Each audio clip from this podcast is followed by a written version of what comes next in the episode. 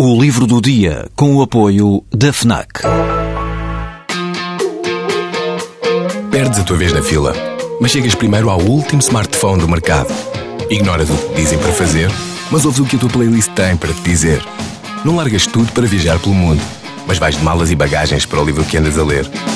Deixas o despertador tocar mil vezes, mas se ouves o hino na televisão, saltas do sofá e sentes o arrepio. Pois é, quando desligas do mundo, ligas-te a ti. FNAC. Desliga-te.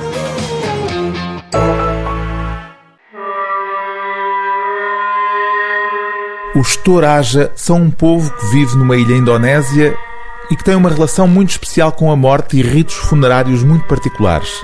Entre eles está o costume de sepultar as crianças mortas no interior do tronco de uma árvore previamente escavada. A árvore continua a crescer, transportando assim os corpos em direção ao céu. Depois de ter testemunhado este hábito funerário, o narrador deste romance, um cineasta em crise, confronta-se com a doença terminal de um amigo e toda a sua relação com a morte e, inevitavelmente, também com a própria vida se transforma. A Árvore dos Toraja, o romance mais recente do escritor francês Philippe Claudel, é uma história também sobre a amizade e um livro cheio de interrogações. O que são os vivos? À primeira vista, tudo é mais do que evidente. Separar o vivo do morto, estar com os vivos, estar na vida, mas que significa isso profundamente? Estar vivo. Quando respiro e ando, quando como, quando sonho, quando urino, estou plenamente vivo?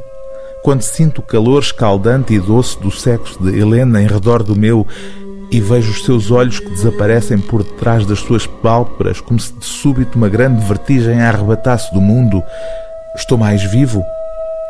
Qual é o mais elevado grau do vivo? Haveria diferentes estados que nos permitiriam distinguir se estamos mais ou menos vivos? E que nos ensina o nosso corpo quanto a isto? Não se inquietar com ele, não o sentir, não se preocupar com ele.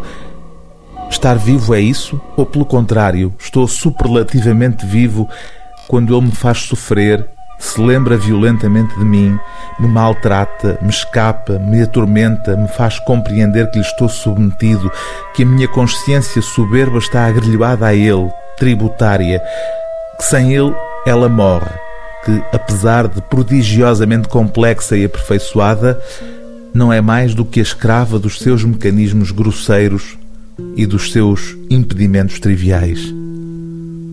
O livro do dia TSF é a Árvore do Estouraja, de Philippe Claudel, tradução de Artur Lopes Cardoso, edição sextante.